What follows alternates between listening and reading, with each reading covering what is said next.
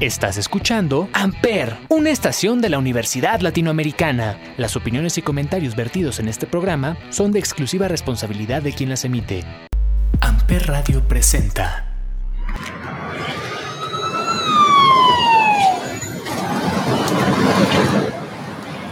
I'm Ben.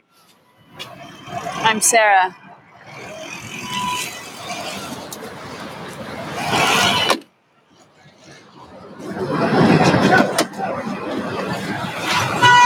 Sarah. With an H? With an E. S E R A. Sarah.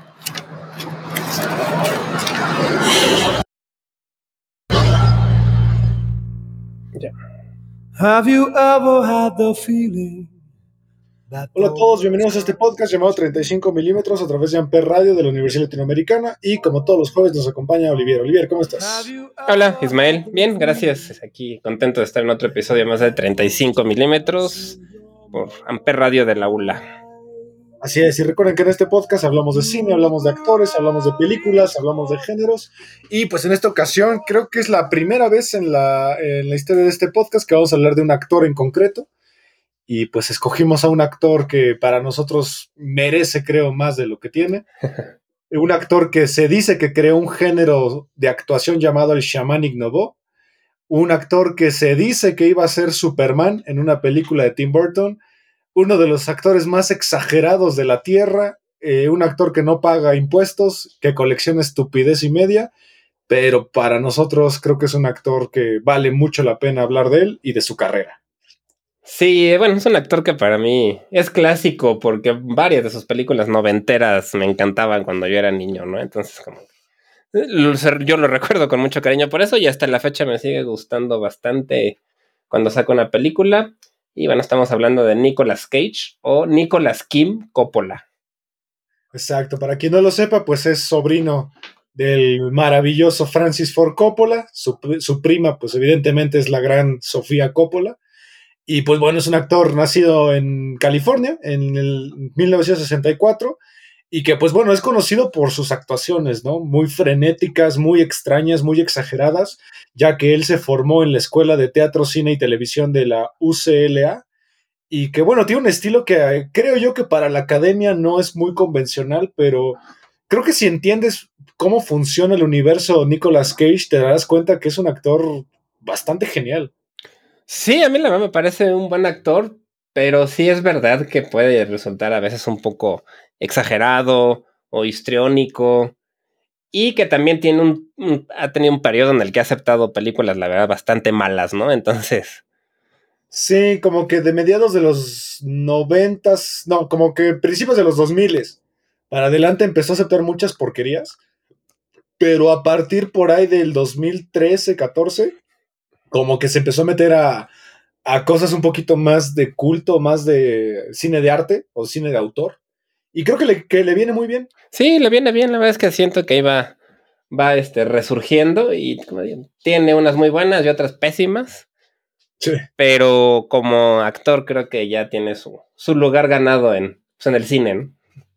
Exacto. Él empezó en una película llamada Best of Times, eh, que si no me equivoco, el papel se lo consiguió, ¿no? Su tío, Francis Ford Coppola. Sí, de hecho él se puso a Nicolas Cage precisamente porque no quería que supieran que era de la familia Coppola, porque él quería comprobar que por sí mismo era un buen actor y que no necesitaba de- del tío, ¿no? Pero aún así, el tío lo, lo apoyó para iniciar la carrera, ¿no?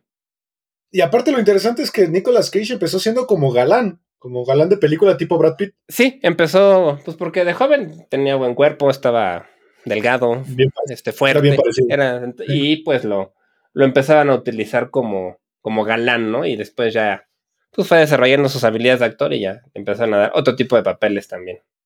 Exacto, pero creo yo que el director que lo puso en el ojo de la audiencia es mi director favorito de toda la historia, que es David Lynch. Perdón, este, los Cohen, fueron los Cohen, Sí. Eh, que lo pusieron en un papel de una película que ya hablamos alguna vez de esto, que es Racing Arizona, donde pues se roba un bebé con una policía. Sí, justamente en Racing Arizona, pues sí puede ser que sea su primer película de verdad, pues ya este, importante. Y ya platicamos de esa película con los, cuando hablamos de los Cohen, pero pues sí es un, un ratero que acaba de salir de la cárcel, y comienza una relación con una policía y como querían un hijo y vieron en la tele que había una pareja que había tenido quíntuples, me parece, este, deciden robarse uno para pues poder tener ese bebé que tanto querían y pues eso es una situación de absurdos que van pasando constantemente. Exactamente. Digo, para analizarlo un poquito más a fondo, pues chequen nuestro episodio de los hermanos Cohen, donde sí lo analizamos más, eh, más profundamente, ¿no? Sí. Eh, después tiene una película el mismo año con Cher, Ajá. una película que se llama Hechizo de Luna. Hechizo de Luna, sí. Que eh, para mi sorpresa está en el número 5 de las películas más exitosas de ese año y está en el número, creo que 9 de las películas más importantes, de las 10 películas más importantes de la comedia romántica.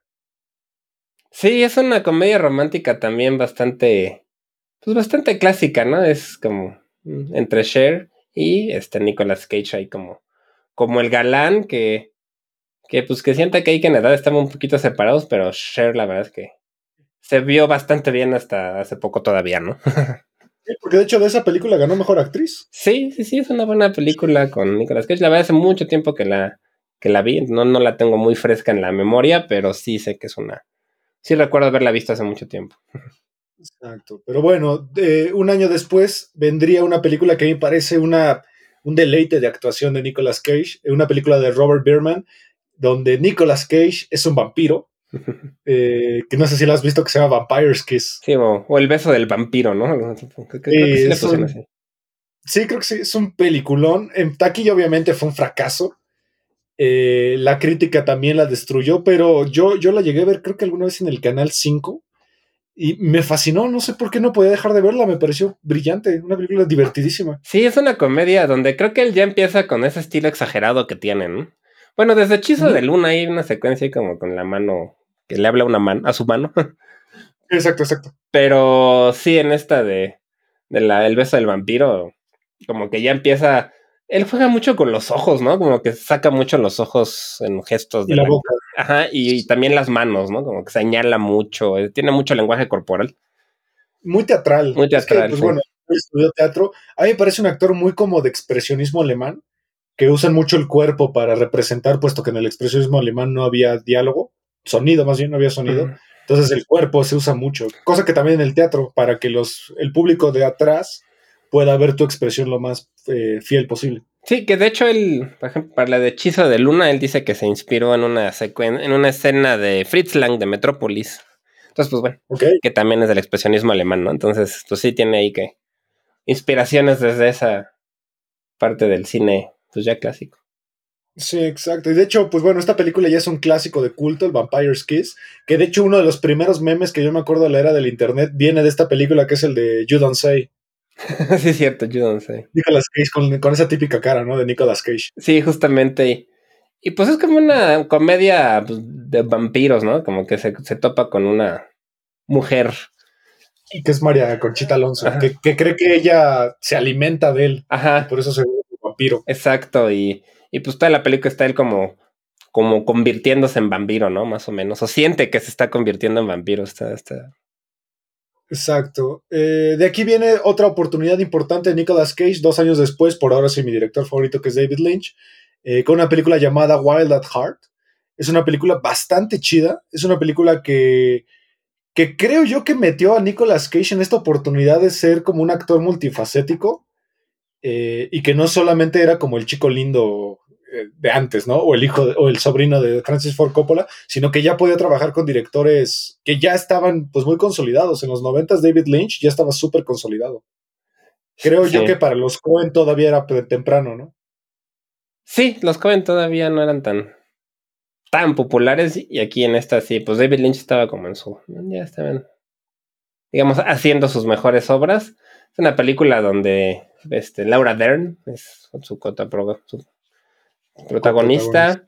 Y Willem Dafoe, que también es un excelente actor que, que, pues bueno, a mí me gusta mucho y que creo que queda muy bien porque tiene esta cara rara de... Y su personaje aquí es un tipo rarísimo también con esa cara de... Sí, como que los dos son muy similares en expresiones, solo que creo que William Dafoe es como más recatado y como que es más... Eh, como que él, él sí interpreta más la parte cinematográfica y para mí Nicolas Cage es más teatral. Sí, justo. Y aquí, bueno, en esta película se escapa, ¿no? Con su novia. Se escapa, con, Sí. se escapa con su novia, que es Laura Dern. Y la mamá contrata una serie ahí de asesinos bien extraños para Exacto. matarlo porque pues, no quiere que, este, pues, que esté con su hija, ¿no? En- y ahí uno de esos personajes, pues es Willem Dafoe. Sí, creo yo que es una película muy parecida a la de los Cohen, a Racing Arizona, como Mm. que situaciones de disfortunios, pero pues bueno, con el toque de David Lynch, ¿no? Como más surrealista, más onírico. Sí, y un toque de road movie también. Sí, totalmente. Un poquito más, más raro. Por ahí sale también Isabella Rossellini, que también es una actriz. Cierto. Muy, muy de. Era la musa de justamente de David Lynch. David Lynch, sí. Exacto. De aquí, pues bueno, tiene pues bastantes películas como de este estilo, más eh, que, que lo dejaban explotarse más eh, como este actor extravagante, hasta que creo yo que llega, para mí es su película más bella, eh, que de hecho creo que es la que le dio justamente su premio Oscar, que es mejor actor. Una película, pues creo que es muy triste, es una película muy, muy melancólica, que justamente es la autobiografía de John O'Brien, un guionista que se suicida. y que bueno, es la película que la academia lo, lo, consolidó como mejor actor. Estamos hablando de Living Las Vegas. Sí, o, o Adiós a Las Vegas, que sí fue una, una película muy importante en, en su carrera. Y pues la única por la que ha ganado un Oscar. También estuvo nominado por otra que luego men- mencionamos que es El Ladrón de Orquídeas, ¿no? Pero eh, por esa no ganó. Y aquí sí, sí se llevó el Oscar. Él hace de un alcohólico, pues ya, que prácticamente decide suicidarse con alcohol, ¿no? Que ya como que renuncia a su trabajo, este, saca todo el dinero que tiene y decide irse a Las Vegas a, pues prácticamente a dejarse morir, ¿no? Sí, su esposa lo abandona. eh, y bueno, con- conoce una prostituta que pues ella como que también intenta un poco ayudarlo o, o hacer que pues su suicidio sea un poco menos amargo. Eh, pero al final el alcohol es un protagonista más de la película y que lo va, lo va destruyendo. O sea, aquí creo yo que está bastante contenido, pero funciona. Sí, la verdad es que lo hace bastante bien. Y me acuerdo que inclusive traía, en su maleta solo traía botellas de alcohol, creo, ¿no? En, Sí, sí, sí, sí, Y conoce a esta chica que es la que, la que sale en, en Back to the Future, ¿no? De, de la, la novia de, de, Ma- Marty de McFly. Marty McFly. Y este, pues es como esta, es como una película, es porque trata mucho el romance entre ellos, podría ser un romance, no sé si un romance contaría. Es un romance de la época moderna, ¿no? Como, pues, de, de dos, ¿cómo se llama en inglés? Outsiders. Ajá. De dos outsiders que pues ya están destinados como al fracaso. Una es una prostituta y el otro es un alcohólico que pues ya para él su vida no vale nada. Sí, justo él ya se dejó ir y, y bueno, esta, esta chica lo, lo acompaña durante pues estos últimos momentos de su vida. Es una película bastante triste, ¿no? Y a mí se me hace una película depresiva, muy triste y que la verdad sí tiene una de las mejores actuaciones de, de Nicolas Cage. Exacto. También gana un premio, un Golden Glove eh, como mejor actor de drama. eh, y gana también, ah, no, ese no lo ganó, no- nominación a los Independent Spirit Awards y tampoco ganó el BAFTA, aunque sí estaba nominado. Pero la verdad es una película. Yo siento que es una película que, que si estás en un momento tal vez delicado, Sí. como tanto depresivo, creo que es una película que te puede tal vez pegar para mal, pero es una película que definitivamente hay que ver. Es una, es una película muy bonita. Sí, es una película bonita, muy, muy bien actuada, pero como dices, depresiva y, y que bueno, sí puede tocar ahí algunas fibras sensibles, pero Sí. mm, vale mucho la pena. Sí, de hecho, pues su, su director es eh, Mike Figgis, que Mike Figgis también ha dirigido pues melodramas así extraños, eh, tristes. Hay una película de él que me gusta mucho que se llama Lunes Tormentoso o Gloomy Sunday. No sé si Glo- le- Gloomy Monday, perdón. Es bastante triste también. Y también dirigió algunos episodios de Los Sopranos. Los tristes, de hecho. Los tristes de los soplanos, sí, cierto. Sopranos. Este, entonces, pues bueno, creo que vale mucho la pena esta peli. Sí, sí, la verdad está Eh, padre. Sí, luego en el 96 viene una película que a mí me parece genial. Es de esas películas que yo recuerdo perfectamente del Canal 5, los sábados en la noche, que es La Roca. Una película genial dirigida por el maestro de las explosiones y de la, de la violencia eh, técnica. Eh, una película con Sean Connery y con Ed Harris llamada La Roca. Es una película genial, para mí es genial. esta peli. Sí, justo aquí empiezan, yo creo, cuando yo lo recuerdo más, porque todas estas películas las fui a ver yo al cine cuando tenía 13 años. Este, y me encantaba, ¿no? La verdad son películas que veía yo y me emocionaba mucho.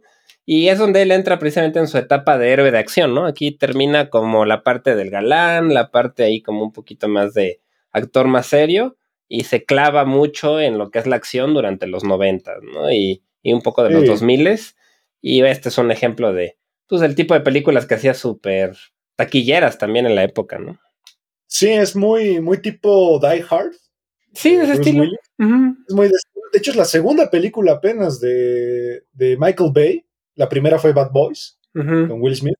Eh, pero pues aquí creo que se dio a conocer mucho el estilo, ¿no? Que es explosiones, choques, persecuciones de auto, personajes que realmente no profundizan mucho en su psique, sino que más bien se van a ir a, se van a ir a partir la madre, ¿no? Con alguien. Y Sí. normalmente son terroristas. Sí, justamente. Y eso, de eso trata esta película. Es este, pues, un grupo de terroristas, este, se meten a la cárcel esta de Alcatraz y pretenden lanzar un ataque ahí de, con una bomba este, química. Y pues, Sean Connery, que es un ratero que estaba en la cárcel increíble, lo, lo sacan de la cárcel para ayudar a, a, pues, a que atrapen a estos terroristas, a desactivar las bombas y todo, cosas por el estilo. Y este, Nicolas Cage está ahí encargado de, de ayudarle, que es un, es un químico, ¿no? Es el que iba a hacer la parte de las bombas. Exactamente. Dato curioso, pues la música está hecha por Hans Zimmer, eh, que a lo mejor en esta época se salió un poquito de Disney para hacer este tipo de cosas. Eh, pero la verdad es una película bastante disfrutable, eh, muy, muy de Canal 5, como decía, de sábado en la noche. Sí, muy entretenida. Eh, tiene secuencias que la verdad, por más exageradas que pueden ser, la verdad, la película creo yo que funciona muy bien. Sí, a mí la verdad es muy entretenida. Yo yo hace poco volví a ver todas estas películas por, por nostalgia tal vez y me siguió, la verdad seguía siendo entretenida. Sí, es bastante chida. Y la, la que sigue también es muy del estilo. Eh, es de Simon West, es una película que se llama Con Air. Con Air, sí, está que bien creo que se llama Riesgo en el Aire, ¿no? Algo Creo así. que sí le pusieron igual película de Canal 5, como dices. Sí, brutal, es brutal esta película. Tiene una de las muertes al villano más chidas que hay, eh, que es este John Malkovich. Ah, sí, Eh, aquí Nicolas Cage pues tiene el cabello largo, se ve bastante raro. sí, porque después empezó a quedarse ya un poco pelón, ¿no? Bueno, ahí, Sí, ahí sí, empezaba, ahí empezaba. Aquí empezaba, sí. Eh, tiene un reparto genial. Está uno de los actores que también nosotros aquí en este podcast mencionamos mucho, que es Steve Buscemi. Sí, también. Eh, John Malkovich, John Cusack, David, Dave Chappelle, es uno de mis comediantes favoritos. Mm, Cierto. Eh, Danny Trejo, que lo conocerán a lo mejor como Machete, exactamente. Y pues bueno, es una película que pues se desarrolla básicamente en un avión, porque van a, a secuestrar un avión, ¿no? Si no me equivoco. No, los llevan, él es un, hasta a punto de salir de la cárcel, él estuvo, este, Ah, cierto, cierto, mucho cierto, tiempo en la cárcel y de hecho lleva un osito, ¿no? Que era el para su hija. Que le, le- lleva un osito y los están transportando a todos estos este, pre- convictos peligrosos. Y uno de ellos, que es este John Malkovich, ¿no? Decide secuestrar el avión, obviamente para que los liberen. Y Cierto, Nicolas Cage, como a él ya le iban a, ya iba, ya iba a salir, este, pues lo que quiere es este evitar que pase eso para poder ir a ver a su hija, ¿no? Sí, ¿sabes qué? La confundí con la de Harrison Ford, avión presidencial.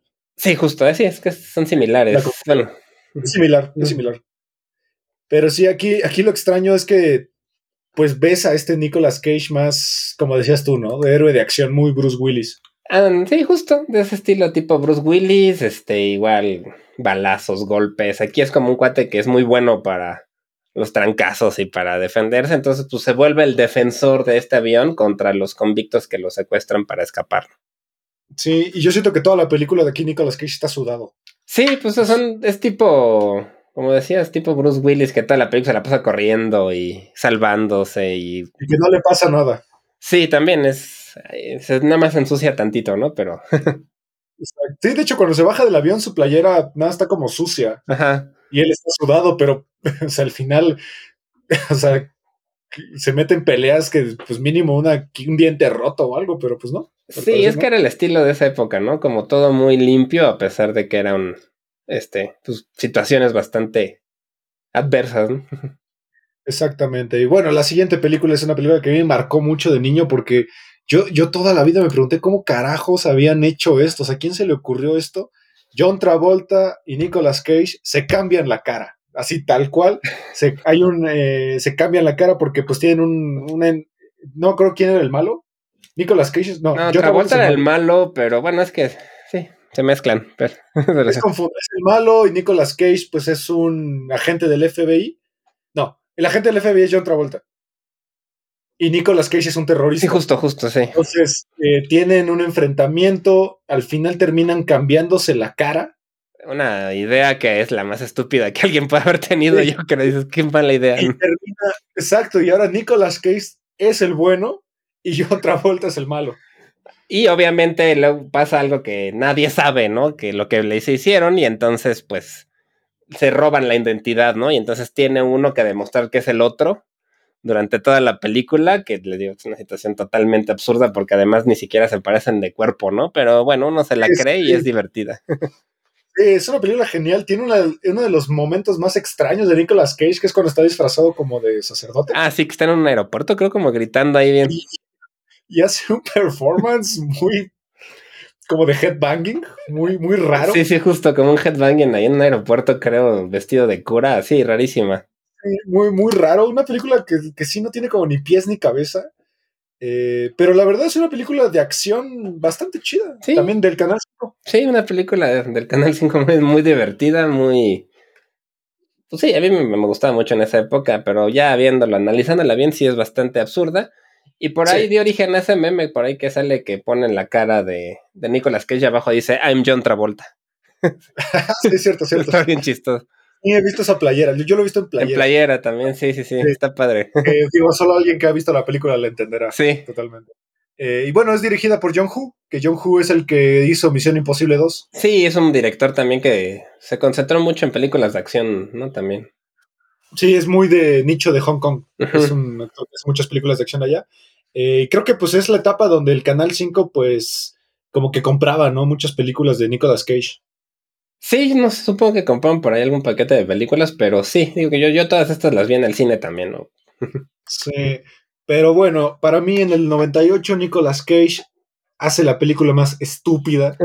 o sea, estúpida con E mayúscula, todas las letras mayúsculas de la historia del cine dramático romántico. Se llama Ciudad de Ángeles. Es la película más idiota. O sea, a ver, Meg Ryan se encuentra a un ángel. O sea, y no, y, y- o sea, si tú te encontraras un ángel, no tendrías una sarta de preguntas. Pero ella no sabía que era Ángel hasta después de un buen rato. Ajá, pero cuando ya le dice, ¿no, no le preguntarías un millón de cosas empezando porque existe Dios? Sí, que, que este es un remake de una película de Wim Wenders, ¿no? Que es un alemán. La película original es de arte súper pesada. A mí, Sí. a mí me gustó, pero es otro estilo, ¿no? Y aquí la, la adaptan a Hollywood y la hacen una comedia romántica que en su época tuvo muchísimo éxito. Sí. Wings of Desire se llama la, la alemana. Ajá. Y es muy buena, pero es muy distinta también. Es inconsistente, creo yo. Tiene muchas cosas que como que siento que no, no- no- el guion está mal escrito o, o la, la forma en la que están metiendo el universo o las, lo que puede hacer o no puede hacer un ángel, me parece muy extraño porque de repente atraviesa cosas y de repente no. Era, es que es Eh, raro porque era una, o sea, él, él decide, digo, spoilers, pero bueno, esa ya es de los 90 si no la han visto. Este, él decide pues dejar de ser ángel para poder estar con ella porque se enamora de ella porque la ve en un hospital, ¿no? Exacto. Él, va- exacto. él va como al hospital, supongo que a despedir a algún muerto, no estoy, no me. Haber muerto. Ajá, sí, sí, sí, Y, sí, sí, sí. y la ve, se enamora de él y la verdad es que se ve súper creepy porque es súper acosador. Le empieza a acosar Sí. por todos lados. Sí, sí, sí, totalmente. Pero yo siento que Meg Ryan no se inmuta en muchas cosas que. Que debió Que haberse sacado de onda. Sí, sí, sí. ¿Cómo, cómo sabes mi nombre? ¿Por qué me sigues? ¿Por qué a donde sea que voy apareces tú? Sí, exacto. Eh, Le empieza o sea, a digo, acosar. la- en la actualidad, con la situación que estamos viviendo, ninguna chica permitiría que alguien se le acercara de esa manera. Sí, ahora ya tal vez ya no envejeció también la película. Y pues ya Sí. decide, como que se avienta de un edificio, ¿no? Como si fuera a suicidar y ya cuando cae ya es humano y entonces ya empieza una relación con ella. A mí lo que más me enoja de esta película es el final, la otra cosa. digo, es un spoiler, pero al final, Sí. como decía Olivier, es una película muy vieja que pues todo el mundo lo ubica. Que ella, después de que él decidió renunciar a ser ángel y toda la cosa, este, ya por fin están juntos. Ella decide salirse a andar en bici en la carretera, cerrar los ojos y abrir las manos. En una carretera en bici, pues era prácticamente se quería suicidar, ¿no? sí, es el final de Sons of Anarchy. Si alguien ha visto Sons of Anarchy, es el final de Sons of Anarchy. Pero en Sons of, en Sons of Anarchy es adrede. Aquí, Sí, sí, sí. Aquí Eh, hace como mensa, ¿no? Pero bueno. Creo, creo que al final Constantine eh, de, de Keanu Reeves se alimentó un poquito de esta idea, pero llevada a un punto más eh, correcto, Sí, creo yo, con la idea de los ángeles en la tierra, que en este caso es Tilda Swinton, ¿no? El ángel de Constantine. sí. Es Gabriel, ¿no? Eh, pero esta película a mí me parece que, que es estúpida. Sí, es- O sea, es disfrutable, es disfrutable, la neta. Eh, pero no sé, yo siento que es. Digo, al final es una película, ¿no? Pero es incoherente en muchas cosas. Sí, si la analizas fríamente, sí son bastante incoherente. Pero en esa época tuvo muchísimo éxito. Inclusive el soundtrack también, me acuerdo, por ahí tuvo mucho éxito. Sí, y hasta en la moda, por ahí había un montón de, de cuates con su gabardina y con Sí, una gabardina negra. que hizo justamente que una de las canciones más lindas que se han escrito en la música se volviera de uso común, que es Iris, de Sí. Dolls, que para mí es el I Don't Wanna Miss a Thing de Aerosmith. Sí, sí, mm, parecido así. Que, todo el mundo conoce Iris de los Go-Go Dolls y para mí los Go-Go Dolls tienen una discografía bastante amplia y bastante chida, pero pues bueno, X. Eh, también eh, he escuchado muy fríamente a diferentes eh, analistas de esta película que pues que dicen que ni siquiera tiene sentido por qué él renunciaría a ser ángel si se supone que es un ángel y sabe varias cosas, y sabe que ella se va a morir. ¿Por qué no se espera A que se que muere. ella muera y puede estar con ella y solo la acompañas y de todos modos ella, él, él la puede ver. Pues porque era un cuate eh, bastante acosador. Sí, es una película muy extraña. Y aparte la reacción de ella cuando sabe que es un ángel es muy rara. Sí, es cierto que es una película muy rara, pero bueno, la verdad es que le fue muy bien y pues en estos momentos cuando Nicolas Cage creo que era de los más taquilleros de Hollywood, ¿no? O sea, que ganaba... Meg Ryan. Meg Ryan igual, también ella, de hecho fue, sí, sí, los dos, sí. Sí, Meg Ryan fue bastante popular en esta época. Ganó eh, un premio a la película más taquillera del año. eh, el blockbuster del año, donde Nicolas Cage se convirtió en el actor favorito de ese año. Digo, son premios que pues no son muy importantes, pero digo, nos hablan de mucho. Y pues al final es como esas películas románticas que a mí se me hace como de mamá. Película romántica de mamá. Puede Sí, ser sí, sí. de mamá actual tal vez, porque en esa época era de adolescentes también. Sí, un poco. Eh, luego se pone a trabajar con Joel Schumacher y hace una película que a mí, la verdad, nunca me gustó mucho. Eh, digo, nada más por Joaquín Phoenix, de repente como que si la, si la veía en la tele, sí la dejaba. Que es 8 milímetros, que es unos tipos que se dedican a como a traficar, robar autos, ¿no? No, esa es Gone in 60 Seconds. Eh, Ah, ok, ok. 60 Ah, sí. segundos. Eh, 8 milímetros es una como de terror en la que él está buscando como a un, a uno, a un grupo que graba películas snuff. Que son de, de estas leyendas urbanas en las que se dice que hay películas de terror en las que asesinan realmente a la gente, ¿no? Y entonces él es un investigador que está buscando este a alguien que esté involucrado en esta parte de las películas de, de 8 milímetros se llama porque las grababan en este formato de película vieji- antigua que era casera, que era 8 milímetros, este, que era la mitad de 16, que ya era la mitad de 35. Entonces, bueno, es una investigación sobre películas snuff y es entre terror y suspenso, ahí medio drama. Y pues también le fue bien en esa época. Creo que yo fue donde me enteré del término de esto de snuff y eso. Ok. Sí, bueno, Snuff son estas películas eh, que bien decías tú, ¿no? Que se que graban asesinatos, que graban eh, torturas, a veces hasta pornografía explícita. Sí, ajá, y que es real, ¿no? O sea, pues, por lo menos la leyenda urbana es que es, todos los asesinatos son reales. Exactamente. Y la que Sí, tú dices estaba- ajá, es con Es- 60 segundos. Sí, de Dominic Sena, eh, donde sí son unos traficantes, ¿no? De. Son. Ah, sí, son este ro- robautos, pero profesionales que se especializan en, ca- en carros carísimos, este. O de esos que solo hay uno o dos modelos. A mí esa película me encantaba en esa época, no tienes idea cómo. Hasta la fecha, mi coche favorito es el Mustang que sale en esa película. Lucilo, ¿cómo se llamaba? Tenía hasta nombre. Shelby. ¿Eh? Mustang Shelby GT. Ajá. 500. Y tenía un nombre en la película, se me olvidaba. Eleanor. Eleonor, esa, me encantaba. Hasta ahorita ese coche creo que es mi coche favorito. Sí, aparte, a mí me gustaba que en esta película eh, Nicolas Cage podía abrir cualquier coche, se sabía todas las alarmas, cómo funcionaban y las desactiva. O sea, era, era un maldito genio. Y se llama 60 segundos porque tenían un minuto para robarse cada carro. Porque Exacto. este cuate como que ya se quería derricar, retirar, pero le debía dinero a alguien y le dice que, que si logra robarse todo eso, lo perdona, ¿no? Exacto, sí. Es de esas películas de volver a la. Tipo John Wick, ¿no? Que tienes que volver al mundo criminal por alguna situación. Y aquí pues es. Nicolas Cage y Angelina Jolie, que es yo creo que en la etapa en la que estaba más guapa. O por lo Sí. menos de la en la que a mí me parecía más guapa. Sí, también, también- es cuando Angelina Jolie estaba como en su apogeo, ¿no? Sí, también es como su momento más, más alto. Sale Giovanni Ribisi, que también es, a mí se me hace muy chistoso ese actor. Robert Duvall, Robert Duvall, sí. Es- ya, ya consagrado. Este, para mí esta es la época donde Nicolas Cage empezó a aceptar papeles ya más torpes. Un poco más, aunque este yo todavía no lo metería, tal vez porque me gusta mucho, ¿no? Tal vez estoy siendo Sí. bastante parcial, pero, pero esta, Sí, pues, a mí se me hace como el antecedente un poco a las de Rápido y Furiosos, ok, pero a mí me gusta mucho más, no sé, se me hace como que tiene un poquito más de clase, no sé, o el Italian Job, de estas películas de carros. sí, Rápido y Furioso, no me acuerdo si es como de estos años. Creo que sí, ¿no? La primera. ya después. ¿Es después? Ok. No sé qué tanto ahorita, pero sí, todavía, la primera salió algún un tiempo después que esta. Yo me acuerdo que en este año, en estos años salió una de él que era La sombra del vampiro, no sé si la viste. ¿De Nicolas Cage? Ajá. Era, era como una adaptación del, de Nosferatu y salía, salía justamente él. Y, y es, de, es del 2000, del 2000. Es de Elías, eh, no sé cómo se pronuncia, Marish. Y la produce Nicolas Cage. Ah, la ok, esa, esa no me acuerdo, creo, creo. Mm, Que era, de- que era de John Malkovich y William Dafoe. Ah, no, claro, entonces ya sé cuál es. Sí, es buenísima. Yo no sabía que él la había producido.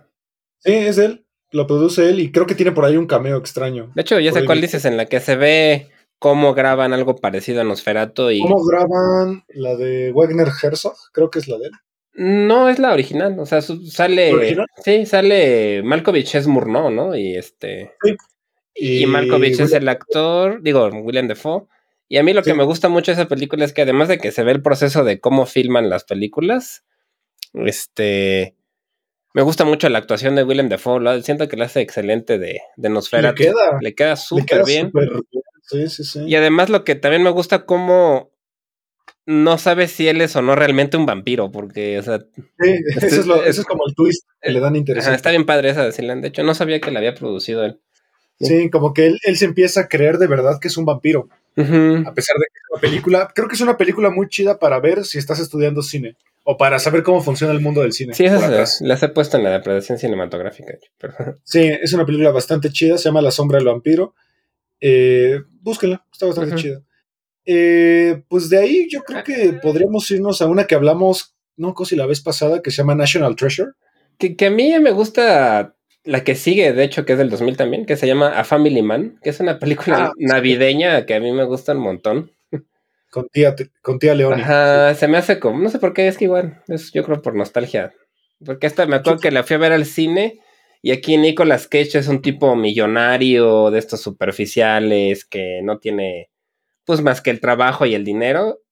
Un tipo como Scrooge, como, como un cuento de Navidad, pero, pero adaptada a la época moderna y que de pronto, tipo el día de la marmota o algo así, como que regresa a, a una vida en la que él se casó con su amor de la juventud y vive en su ciudad, en un pueblo chiquito y no es millonario, pero tiene familia, hijos. Entonces, como a mí me gusta mucho también esta película. Es como, como un what if, ¿no? Algo así, como un what if, que hubiera pasado si él hubiera, en lugar de dedicar, se hubiera dedicado al trabajo, hubiera tenido una familia y se hubiera quedado en un pueblo más chiquito y, y toda esta parte me, me gusta mucho. Yo no, no estoy muy seguro que la haya visto. Me suena mucho. Es de, de esas películas navideñas de, de la época que si no la han visto es Hombre de Familia, le pusieron en México. A mí me gusta, la verdad, está, Se me hace tierna. Sí, el de Family Man. Ajá. Y de ahí Eh, Adaptations, antes de National Treasure está Adaptation, que es la del el ladrón de orquídeas. Ah, cierto, cierto, de Spike Jones. Ajá, a mí me gusta un montón, que el guion es de, de Charlie Kaufman, que ya ves que siempre me gusta. De que es una meta, meta película, ¿no? Porque es un, dentro de la película están escribiendo un guion y ves a los personajes del guion y ves a los personajes que están escribiendo el, el guion. Y Nicolas Cage hace, hace de gemelo, o sea, son dos Nicolas Cage y son gemelos, ¿no? Entonces, un gemelo es como un escritor medio fracasado y este, el otro es como su hermano que le va un poco mejor, ¿no? Y, as- Es y hasta este- sale Maki, que es el cuate este que escribe los guiones, o sea, Que es, que es como un. eh, yo me acuerdo que era algo de. que, que, que coleccionaba flores o cuidaba flores. algo El así. guion que estaba escribiendo era sobre una, pers- una persona que se dedicaba a, a robarse orquídeas de la naturaleza, de los pantanos de Luisiana, me parece. Y se roban unas orquídeas acá muy, pues muy raras, muy este, caras. Y de eso trata la, el guion que está escribiendo su personaje dentro de la película. Entonces es como una mezcla entre e- ellos dos como los personajes y el guion que están escribiendo. Inclusive en una parte de la película va a un congreso con este Maki, que es un cuate que ha escrito montones de libros sobre guionismo. Entonces, también como la otra que es, o sea, a mí se me hace muy buena para clases de cine y guionismo, está bien buena. Y es por la que lo nominaron por para mejor actor, nada más que en esta no ganó. Y bueno, sale Meryl. Streep y Tilda, Tilda Swinton. Me encanta. Sí, tiene un, guión- un elenco genial. Meryl Streep, eh, Tilda Swinton, Brian Cox, que tú y yo ahorita lo vemos mucho en Succession. Sí, justo, de hecho, y es buenísimo. Maggie Gyllenhaal, también por ahí está. Sí, y la Este, verdad esta vale mucho la, la pena si les gusta el guionismo, como todavía más, porque a mí se me hace un guion perfecto. Hasta hablan del Deus Ex Machina.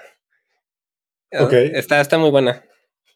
Digo, quien no sepa qué es un Deus Ex Machina es cuando en una situación donde parece que no hay escapatoria, por ejemplo, pasa mucho, por ejemplo, en Harry Potter, donde parece que Harry está a punto de morir y algo, por alguna razón, lo salva, como por ejemplo en la 2, que lo- el basilisco está a punto de matarlo y llega el, fini- el Fénix y lo, le da la espada y lo ayuda, Exacto. que es, del, que es del teatro griego, ¿no? Sí, justamente.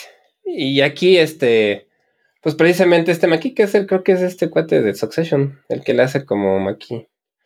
Sí, Brian Cox. cuando va a este, el, él a, a- a este, este taller de guionismo, él- critican mucho el Deus Ex Machina y luego la película termina con un Deus Ex Machina. O sea, se me hace como, no sé, se me hace genial en cuanto a guion. Pero además está muy, muy bien hecho. Es Robert McKee, sí, Brian Cox.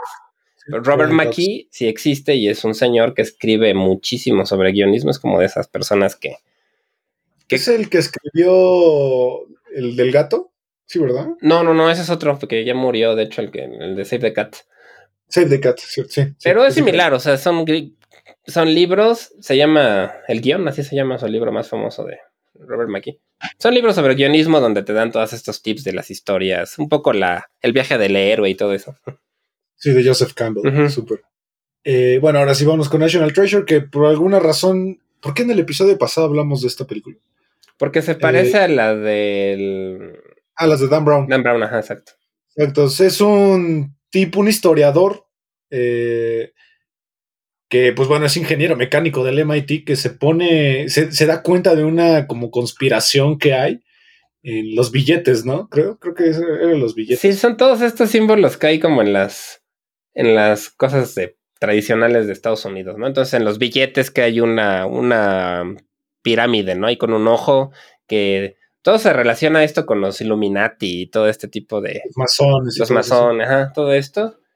Y pues tal cual es como una película de aventuras donde él va buscando pistas en distintos, este, en monumentos, creo que en la campana de la libertad y en la constitución atrás, y va descubriendo pistas que según esto mí- dejaron los, como los templarios y los templarios, ¿no? En pistas. Sí, a mí me parece mucho como Indiana Jones, pero más moderno. También, ajá, es como un Indiana Jones, pero con pistas más modernas que, y todas tienen Sí. que ver con la historia de Estados Unidos. Sí, aparte el elenco es genial, es Diane Kruger, John Boyd, eh, Harvey Keitel y Sean Ben, que Sean Ben, si no lo conocen, seguramente lo han visto en Game of Thrones.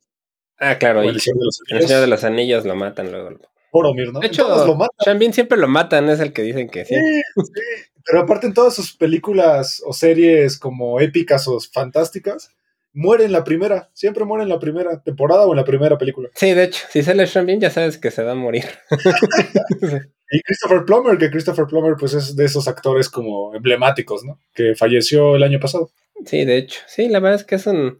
Igual de Es esas buena- blockbusters, ¿no? Pero está buena, yo la vi en el cine de aventura y está, está chida. Me gustó. Sí, está y aquí buena. no está.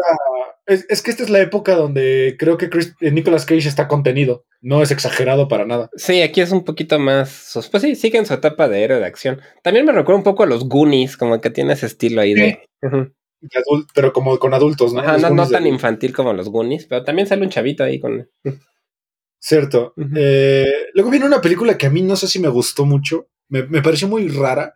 Se llama Lord of War. No sé si Ah, sí, de armas, ¿no? Sobre ese traficante de armas.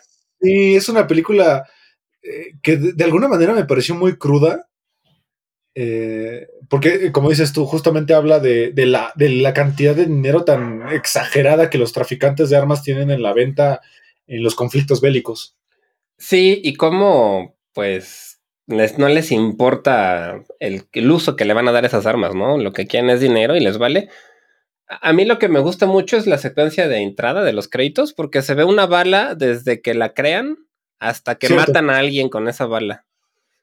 Y, Sí, y se me sí, hace muy padre porque se ve todo el recorrido de que hace esa bala y pues como que ves realmente pues las consecuencias que puede tener, ¿no? Sí, es una película para mí muy cruda. Como que me dejó un sabor de boca muy raro. Sí, Eh, ¿Sabes qué pasa? Me dio como terror, como pensar que, que tantas armas están como al alcance de, y creo que de es- gente mala. No estoy, creo que sí está basado en una persona real, ¿no? Su personaje, creo. Eh, pues no sé, porque digo, el guion es original. A lo mejor y sí. Creo que el personaje sí está basado en un traficante de armas real, pero no estoy así. Pues solo, solo dice basada en hechos reales. Ajá, exacto. Pero sí es sí un digo- tipo, pues, sin escrúpulos que se dedica a traficar armas y llevarlas a países africanos y, bueno, donde hay guerrillas, donde hay guerras, ahí estaba ese cuate, ¿no? Exacto. Sale Jared Leto, sale Ethan Hawke, de Donald Sutherland. Y pues bueno, es una película. que aquí ya se sale de la parte de la acción y regresa un poco a algo más serio, ¿no? Exactamente. Luego también se mete a la animación, se mete a una película que creo que nadie vio, que se llama The Ant Bully. A mí sí me gustaba. ¿La has visto? No, estoy seguro, creo que no, a ver. Es de, de un niño que, que Ah. se vuelve parte del mundo de las hormigas. Ya, sí, mm, A lo mejor la has visto el póster. Sí, el póster sí, pero no creo que no la vi como tal, no, no. Ahí presta su voz. Y de hecho, Nicolas Cage se volvió de repente muy entusiasta para meterse a la animación. Él también sale en Spider-Verse. Es el Spider-Man Noir. Es el más, sí, exacto. También hace doblaje. los. ¿Cómo se llama esta? Y los Croods. También salen los Croods. También salen los Croods. Este Dan Bully me recordó que habían cogido a los niños, ¿no? Porque se hace chiquito el niño, ¿no? Sí, sí, sí. Ujú. Y está también muy metida como en los nivelungos de Richard Wagner. Ya, ok. Luego viene una que es horripilante, horripilante, que es un remake de los 80s o 70s. Ah, de, la, 70s, de Wickerman, ¿no?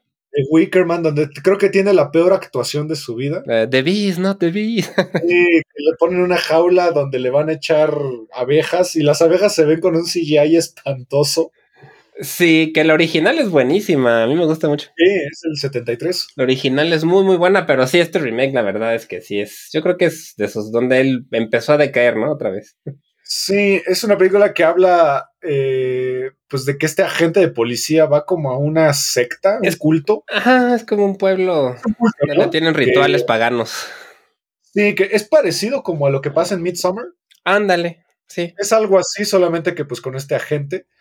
Y pues empiezan a pasar cosas raras, cosas sobrenaturales, y al final pues tienen este, esta tradición del, del como gigante de madera, ¿no? Que se hacen, que de hecho hay un festival en las afueras de. Es, como los diablitos que hacen aquí, ¿no? Que construyen como, como esculturas y luego las queman. Sí, ha- hay un festival que es el Wickerman Fest, Ajá. que justamente en Malcolm, hay un episodio en Malcolm donde justamente van a ese festival y al final uno de los, un elegido dentro de todo el festival es el que encargado del que va a encender el Burning Man, ¿no? Creo que se llama. Burning Man. Eh, Burning eh, Man. ese, ese, ajá, sí. Yo digo, Es nunca he ido, pero sí, sí, sí, he visto imágenes. Y bueno, dato curioso de esta película, la película está dedicada a Johnny Ramone, que fue el guitarrista de los Ramones, porque era muy amigo de Nicolas Cage. No sabía esa parte. Al final de la película, en los créditos finales, aparece que está dedicada a, a Johnny Ramone, que por estos tiempos falleció. Sí, que esta, o sea, si quieren ver la buena, vean la viejita, ¿no? Y si quieren reírse de lo absurdo que es y las tonterías, de la esta. sí. Es, es- es que me da tristeza, ¿no? Como lo, lo fea que es. Pero creo que no se compara a la siguiente, que es Ghost Rider. Híjoles, no sé por qué a mí sí me gustó Ghost Rider, pero yo sé que es que yo tengo debilidad. No. O sea, si sale Nicolas Cage, yo soy así, yo como que soy bastante Sí. parce. Pero para mí aquí es, es terrible lo que le hicieron al personaje. Empezando por el personaje. Sí, El sí. personaje es, es este eh, motociclista del infierno que se le cambia la cabeza por un cráneo y se le prende en fuego y trae cadenas, que es un personaje ya icónico de Marvel. Hace un pacto con el diablo, ¿no? Creo. Sí. Eh, el diablo es este personaje que se llama Blackheart, que también es un personaje icónico de Marvel. Para salvar la vida de su padre le vende el alma al diablo. Exacto, pero no, es una película horrible para mí, tiene un CGI espantoso. Sí, sí, eso sí. El peinado que le hicieron aquí a Nicolas Cage como que es muy incómodo. No sé por qué me parece muy incómodo. Sí, se ve sí. como que no, no le queda el estilo. Sí, no, no, no. Y aparte como que siento que lo hicieron joven, más joven de lo que realmente él, él es. Sí, aquí es, le hace como de un tipo Evil Cannibal, ¿no? De ese estilo de, Ajá, de cuate de que hace stunts con motos y carros. y- sí, sale Eva Méndez, sale eh, Sam Elliott, que Sam Elliott es un actor que a mí, a mí la verdad me gusta mucho. Sí, su su voz, ¿no? Además es buen. Eh, icónica. Y pues no, la verdad me parece que es una película terriblemente A mí me gusta, pero acepto que es mala, ¿no? La verdad es que es porque sale Nicolas Y tiene sí. secuela además, su secuela. Sí, pero la verdad sí es mala, sí, sí, estoy- o sea, lo acepto.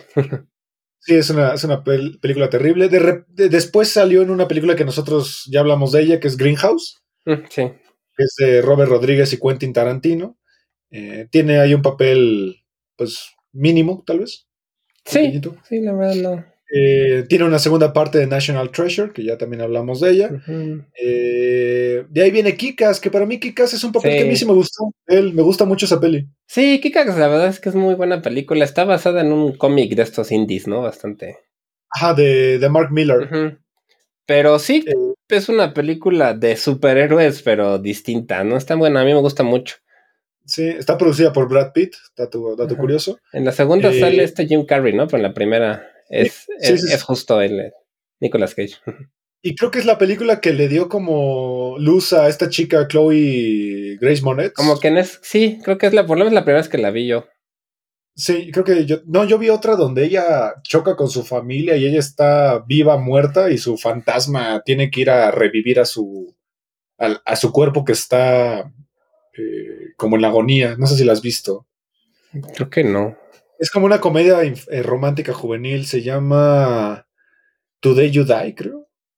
Ah, creo que sí la llegué a ver, nada más que no, no- Ah, eh, está.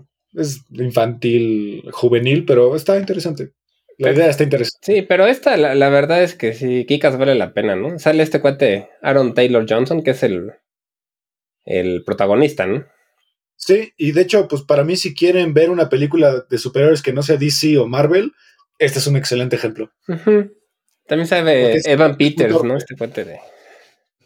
El Ah, es, Quicksilver o. Silver. Eh, es una película bastante chida. eh, es muy del estilo de Super Cool, Sí, de justo. Rogen. Es de ese estilo. Eh, de hecho, salen varios personajes que salen en, esas, en esa película. Y pues la verdad, eh, te das cuenta cómo al final muchos superhéroes, pues que son niños o jóvenes, quieren empezar, pero al, fin, al principio son bastante torpes y bastante tontos, ¿no? Con esto. Sí, pues son chavitos de prepa o más. Y, bueno, la Joy Clasmore está más chavita todavía. Como de secundaria, tal vez, que deciden sí, sí, ser superhéroes, este. Pues porque sí, ¿no? Un buen día dicen. pues, Y Nicolas Cage es como su... su científico, ¿no? Su.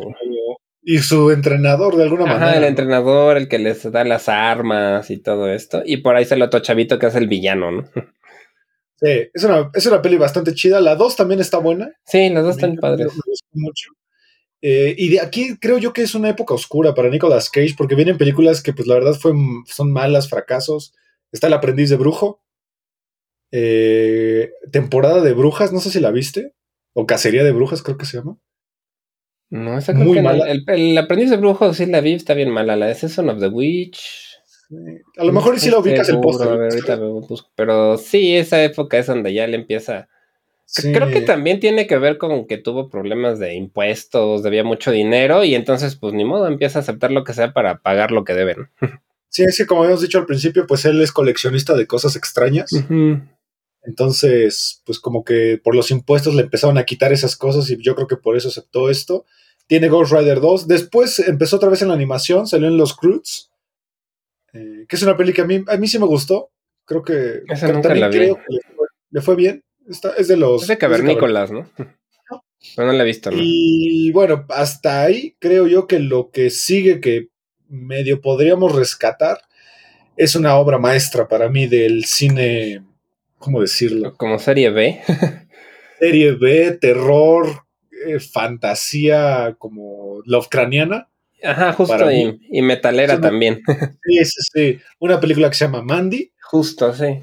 Una película que también entraría en el género de la venganza También, Sí, ¿no? claro, sí, claro, sí, es una, una película de venganza, sí. o de cultos también, porque pues es, una, es un culto hippie tipo Charles Manson. Ándale, que sí. secuestran a la. No, no es, tu- es su novia, ¿no? No es su esposa. Es su novia. sí, viven como en el bosque súper tranquilos, ahí en una cabaña en medio de los árboles.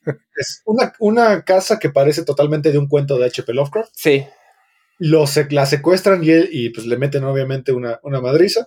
Y pues tienen que. Él tiene que ir a rescatarla. Pero aquí lo interesante, creo yo, es que Nicolas Cage casi no habla.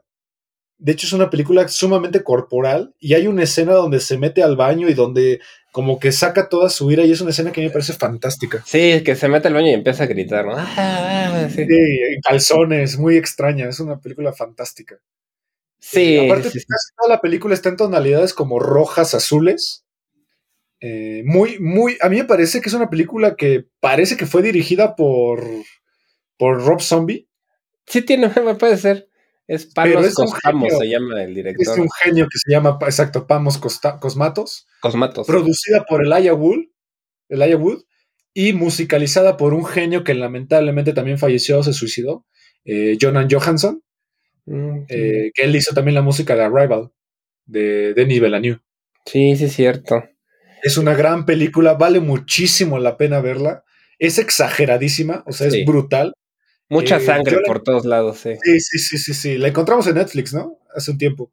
Sí, ese estaba en Netflix y. No sé, hay gente que se le ha recomendado que no le ha gustado nada.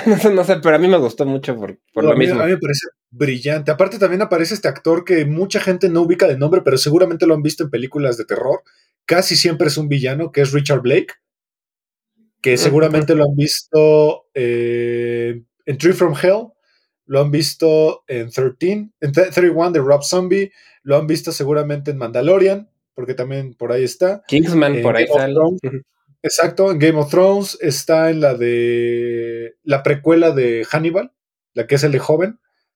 Sí, son, son de esos villanos que han visto, pero tal vez no recuerdan, ¿no? Porque tiene cara de Sí. malo el cuate. Sí, sí, sí, es un villano por excelencia. Eh, pero bueno, es una película genial. Yo, yo la recomiendo mucho, pero sí es, estoy de acuerdo contigo, es una película que tal vez no es para cualquiera. Es muy estridente, mucho color, todo el tiempo es muy frenética, tal vez la palabra. A mí, a mí me parece que es una canción de Slayer vuelta a película. Exacto, pero Sí. está muy, muy buena si les gusta el terror, serie B, este, O cósmico. espacial, exacto. Sí, a mí me parece una película genial. Vale mucho la pena. Por ahí tiene otra que es parecida, que ahorita vamos a hablar de ella. Pero antes eh, hizo la voz de, de Spider-Man, Into the Spider-Verse, hizo a Spider-Man Spider-Man Noir. El, el que es Es- como investigado, como detective, ¿no? El de blanco y negro. Es genial, una película sumamente taquillera, que Buenísimo. le quitó la hegemonía después de un rato a Disney. Que ya va a salir la segunda, por cierto, creo. La atrasaron, la primera parte en 2023 y la segunda parte en 2024. Ay, qué chafa. Pero sí, Sí, la, la verdad es que es una excelente película, la Into the Spider-Verse. Exacto. Pero luego viene otra cosa brillante que se llama eh, The Color Out of Space, que es un eh, relato de H.P. Lovecraft. Exacto. eh, que es uno de sus cuentos más, este, pues tal vez más icónicos, que es un, eh, es un eh, meteorito. Como un meteorito, que- algo que cae del espacio con un un bicho extraterrestre, algo así. Exactamente, y que genera un color que se supone que no existe, ¿no? Ajá, nada más, sí, como un color, hace que todo brille de un color. En la película lo hacen muy rosa, muy como magenta, ¿no? Como magenta, sí, sí, sí. Pero sí, supuestamente es un color que no existía, pero pues es que es imposible, creo. Exacto. Y, digo, a nivel literario, si lees el relato, se entiende cómo es el color. Sí, Pero creo que aquí el reto verdadero era pasarlo a- al cine. y, y creo que está bien logrado, la verdad. Se ve, Sí, eso sí, es sí. visualmente está bastante bonita la película. Sí, sí, sí. A mí me recuerda un poco a La Mancha Voraz. No sé. No sé, Sí. más o menos la, la idea, nada más. Sí, porque pues al final el, eh, es, eh, las plantas y todo lo que toca a esta cosa que sale del meteorito se vuelve como loca. Ajá, exacto. Pues ya, recuerden que pues H.P. Lovecraft lo que maneja mucho en sus libros es la locura. Que la gente se vuelve loca por diferentes circunstancias y pues este no es el, La eh, no es excepción. la excepción. También está producida por Elijah Wood. Como que Elijah Wood se metió mucho a estos proyectos. Sí, Elijah Wood, después del Señor de los Anillos, como que quiso separarse, yo creo que de cosas mainstream y, y empezó a hacer proyectos bien raros. Tiene una que se llama Maniac o Maniac, que es sobre un asesino en serie, que está bien buena. ¿eh? Ahí sí actúa él, está, también está muy buena. Sí, porque de él hay una serie que me gusta muchísimo que se llama Wilfred. ¿La has visto? En la que sale un perro, Sí, sí, sí. sí, sí, la he llegado a ver. No, no completa, pero sí la he visto. Véanla, es un humor negro bien, bien tonto. Está súper rara, muy- pero sí, Elijah Wood empezó a hacer cosas bien raras. Sí, pero bueno, esta película eh, de color, El color que cayó del cielo está bastante chida, es muy del estilo Mandy, Pero del... muy. Ajá, esta es más de horror espacial, ¿no? Le llaman. Sí, totalmente. Y pues bueno, después también hizo otra vez Los Cruz, que hizo Los Cruz 2, y pues hizo una película que nosotros recomendamos mucho, eh, que se llama Pig, Sí, a mí me Eh, gustó muchísimo. Pig. un tipo John Wick, pero con un cerdito. Una, una es, es hembra, ¿no? Creo. Es una hembra. De hecho, yo ¿Es creo, hembra? para mí creo que es la mejor actuación que le he visto después del Adiós a Las Vegas, la neta. Sí, creo que después de, a partir de Mandy, creo que otra vez recuperó como ese estatus de gran actor. Como que encontró un nicho en el cine, en cine independiente, ¿no? Más de... más- con, Sí, dire- con vean- directores principiantes o más. Sí, vean Pig, porque Pig es una película muy parecida a John Wick, donde pues le roban a su cerdita. Sí, pues él es un como ermitaño que vive ahí en una cabaña en medio del bosque y tiene una cerdita que es de estas que están especializadas en olfatear trufas para encontrarlas en el bosque, que es un Exacto. hongo súper carísimo que se utiliza para la cocina pues de alto nivel, exacto, de gourmet. Y pues se dice que los, como son tan difíciles de encontrar porque están en el bosque y enterrados, este, pues eh, los cerdos tienen tan buen olfato que los entrenan para encontrarlas y él pues vive ahí de ermitaño y se dedica a venderle trufas a otro, otro chavo que es el de Hereditary, este, Alex Wolf se llama. Sale Crow, sí. Y este, y pues ya, un, un buen día llegan unos tipos, le roban su cerdita y él, este, pues se pone a buscarla, ¿no? Yo no sé por qué, creo que alguna vez leí que las trufas, los cerditos se las comen, las defecan y, y eso que defecan también se come. La verdad no sé, pero no me sorprendería. Si hay, hay un café de un, de un escarabajo que hace lo mismo, ¿no? Que se come los granos y la caca es la que usan y parece que es el café más caro del mundo, ¿no? Sí, sí, sí, sí, sí. Sí, las, sí, he leído, de- creo que son cierto tipo de trufas y cierto tipo de animales. No estoy muy seguro que sea un cerdito, eh, pero sí sé que, que creo que las, las defecan. Sí, no, no sé, pero aquí lo- él lo hace muy bien, es como un cuate muy depresivo, muy... Sí. Es como Mandy, creo yo. Sí, sí tiene mucho que ver, solo que esta película, digo, no, para no spoilársela porque sí es nueva, relativamente, sigue, tiene un cambio que no te esperas, ¿no? Yo siento. Sí. Totalmente. Sí, aparte, como bien decías tú, creo que es de las películas con las actuaciones más interesantes desde Living Las Vegas. Sí, sí. Porque De- aquí no es exagerado, no es muy, muy, contenido. muy contenido, pero transmite bastante bien, siento yo. Sí, a mí, a mí me gusta mucho esta, esta película. Me la recomendaste tú. Eh, otra cosa que también acaba de sacar se llama History of Swear Words. Ah, yo Es sí la vi en Netflix. Es una película como de televisión, ¿no? Es como Se llama- un- una serie documental. ok. Que habla Eh. sobre las groserías, o el origen de las groserías en inglés. No, no, me, no, no encontraré a alguien mejor para hablarme de la historia de las groserías que Nicolas Cage. Sí, No, ¿sabes qué? John Malkovich. Yo preferiría mil veces a John Malkovich. tal vez, de hecho, sí, ahora que lo dices, sí. Sí, sí, sí. Y bueno, también por ahí hay una leyenda urbana que dice que Tim Burton quería hacer una adaptación de Superman y su primera opción era Nicolas Cage y que jamás se pudo hacer. Sí, por ahí hay fotos de él con el, con Sí. el traje y todo como del casting. Creo que se puede ver en YouTube el casting o algo así. Y, y sí, sí, le iba a hacer de Superman. Y ahorita No está a punto de salir, creo que ya no, no le debe faltar mucho, una que se llama The Unbearable Weight of Massive Talent. O el peso insoportable del talento masivo. que ya se me antoja mucho verla porque es una comedia en la que Nicolas Cage la hace de Nicolas Cage. Ok. Y bueno, la trama es este cuate, ¿cómo se llama? Pedro Pascal, es como un tipo mafioso que, que es súper fan de Nicolas Cage. Y va a hacer su fiesta de cumpleaños y paga, le, creo que le paga un millón de dólares a Nicolas Cage por ir a, la- a su fiesta. Porque es súper fan. Entonces de eso va la película y de eso trata, ¿no? O sea, de Nicolas Cage, de Nicolas Cage que va con un mafioso contratado porque era súper fan de él el mafioso. O sea, está, Ok. se, se ve interesante, la verdad se me antoja porque se ve muy. Dicen que es muy buena también, no sé. También por ahí vi que Chris McKay, eh, que es el que hace las de Batman, las de Lego Batman, Ah, sí. va a sacar una que se llama Renfield, Renfield que se trata del conde Drácula que, que se enamora de una chica que es este policía de tránsito. Es como una comedia negra. Y sale este chico, eh, Nicholas Holt, que es bestia. Mm, ya, sí, sí, sí, sí, ya sé quién, sí. Y que los dos van a ser a Drácula en diferentes, eh, no sé si etapas o formas. Órale, de esa no había oído. 2023 está Mm. anunciada. Pero Y que está basada justamente en la de Bram Stoker. mira, esa suena también padre. Eh, eh, Sí. También lo, lo de vampiros me gusta mucho. Sí, Renfield, no me acuerdo si es el. Mm, no me acuerdo si es el. El papel que hace Keanu Reeves. No me acuerdo si es ese. Renfield. Sí, es ese. Mm, mira. Es el, el- pues el que se, va a la casa, al castillo del conde Drácula. Sí, Es claro, sí, sí, el, sí, el, es el- y que se trata justamente sobre él. el contador o abogado, no. Era, Ah, es algo así. era abogado, creo, ¿no? Un abogado, sí. Pero bueno, al final, pues Nicolas Cage, pues para nosotros es un actor que yo no siento que esté infravalorado, yo más bien creo que la gente no entiende muy bien el estilo de actuación que él tiene, porque de hecho él muchas veces ha dicho que no le interesa mucho formar parte de, pues de la industria, ¿no? De, de Hollywood, porque le parece que, que pues solamente se basa en cosas más superficiales que realmente lo que es la actuación, que es vivirlo. Sí, sí, él.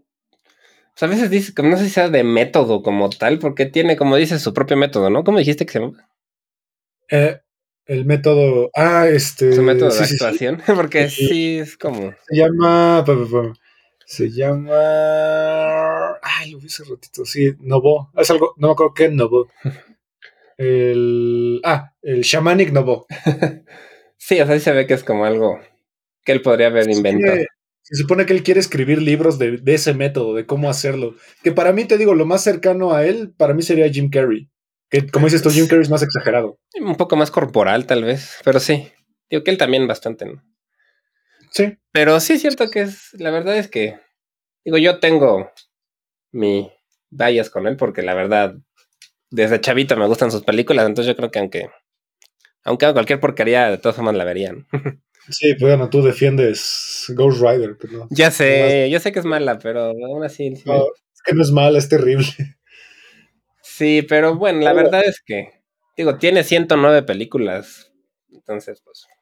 Sí, habla mucho de cómo, de, pues que, al- que al final los directores lo buscan, ¿no? También. Es que sí, sí, la verdad es que es un cuate muy reconocible, que mucha gente lo quiere y que. Y es rentable. Además, debe ser. rentable. Sí, la verdad es que yo creo que con que salga su nombre, por mucha fe que sea la película, ya habrá gente como yo que la quiera ver. Aparte, estaba viendo que su hijo se llama Cali, es metalero, ¿no? Su hijo tiene un grupo de metal, por alguna vez lo he visto, sí. pero ¿sí sabes por qué se llama Cal él? Por Superman, el, ¿no? es el nombre de nacimiento de Superman. Sí, claro, sí, sí, sí. Oh, Y, aparte, y es decía- metalero, sí, su hijo es metalero y tiene por ahí una banda, algo así. Alguna vez he visto fotos de él con su hijo. Sí, sí, sí. También lo que, pues al principio dijimos, colecciona cosas raras. Sí, tiene creo que un, un cráneo de un triceratops, es- no, de un T-Rex, perdón, este que le, o, o de verdad, o sea, compró un cráneo de un, de un- que le costó no sé si 5 millones de dólares, una cosa así. Y pues por eso que se metió en problemas de, bueno, compró un castillo, compró una isla, o sea, el cuate, sí, sí, cuando le iba bien desperdició todo su dinero, parece. Sí, sí, sí había visto que colecciona cosas muy raras. Eh, ah, por aquí había una lista. Ah, sí, el del Triceratops, que le costó 270 millones de dólares. ¿En serio? Se supone que es, un, es una cabeza que tiene 67 millones de años de antigüedad. No, pues claro, pero no, híjoles. No, pues Pero no es ilegal. Pues supongo que si lo compras eh, a lo mejor en algún museo o algo así, no sé, pero. Tiene dos cobras reales, eh, que son estas, las que son como blancas. Ujú. Este. eh, Es amigo de Vince Neil y tienen fotos que salen mucho de a clubs de striptease en Las Vegas. Ah, sí, con el cuate de Motley Crue, ¿no? Ajá, exacto, con Vince Neil. Eh, y que es bastante. Que, que es activista sobre el respeto a la vida sexual de los animales. ok.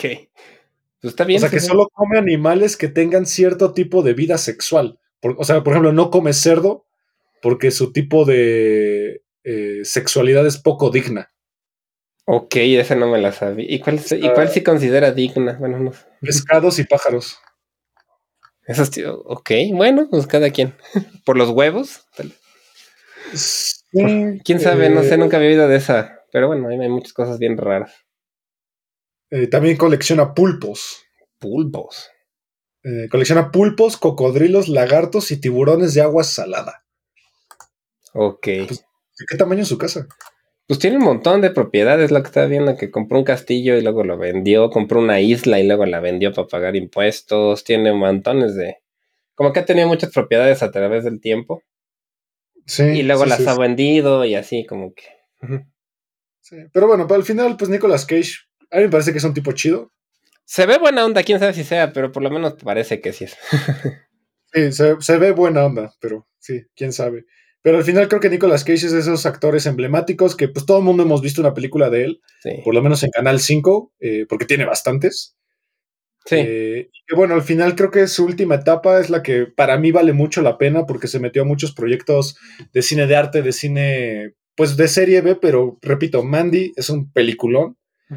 Y vale también está muy buena. Pig y El color que cayó del cielo. Para mí Sí. esas tres de las actuales son las mejores. Y esa que les comenté del insoportable peso del talento, parece ser, por lo que he leído, que, que está muy bien también.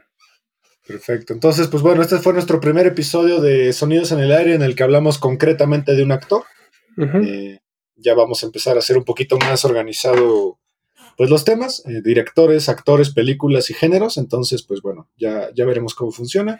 Gracias por acompañarnos otro jueves aquí en 35 milímetros a través de Amper Radio de la Universidad Latinoamericana. Y como todos los jueves, Olivier, muchas gracias. Muchas gracias a ti, Ismael, y también muchas gracias a la, a la ULA y Amper Radio. No se olviden de checar los otros proyectos de la estación y nos vemos la semana que entra. Nos vemos hasta la próxima. Hasta la próxima. Nicolas Cage. Qué grande es Nicolas Cage. El que se cambia la cara ese es Nicolas Cage. Se cree un vampiro, fue un ángel, un demonio y destruye un avión. Él es Nicolas Cage. Nico, Nicolas Cage. Nicolas Cage nació el 7 de enero de 1964 bajo el nombre de... Amper Radio presentó Amper, donde tú haces la radio.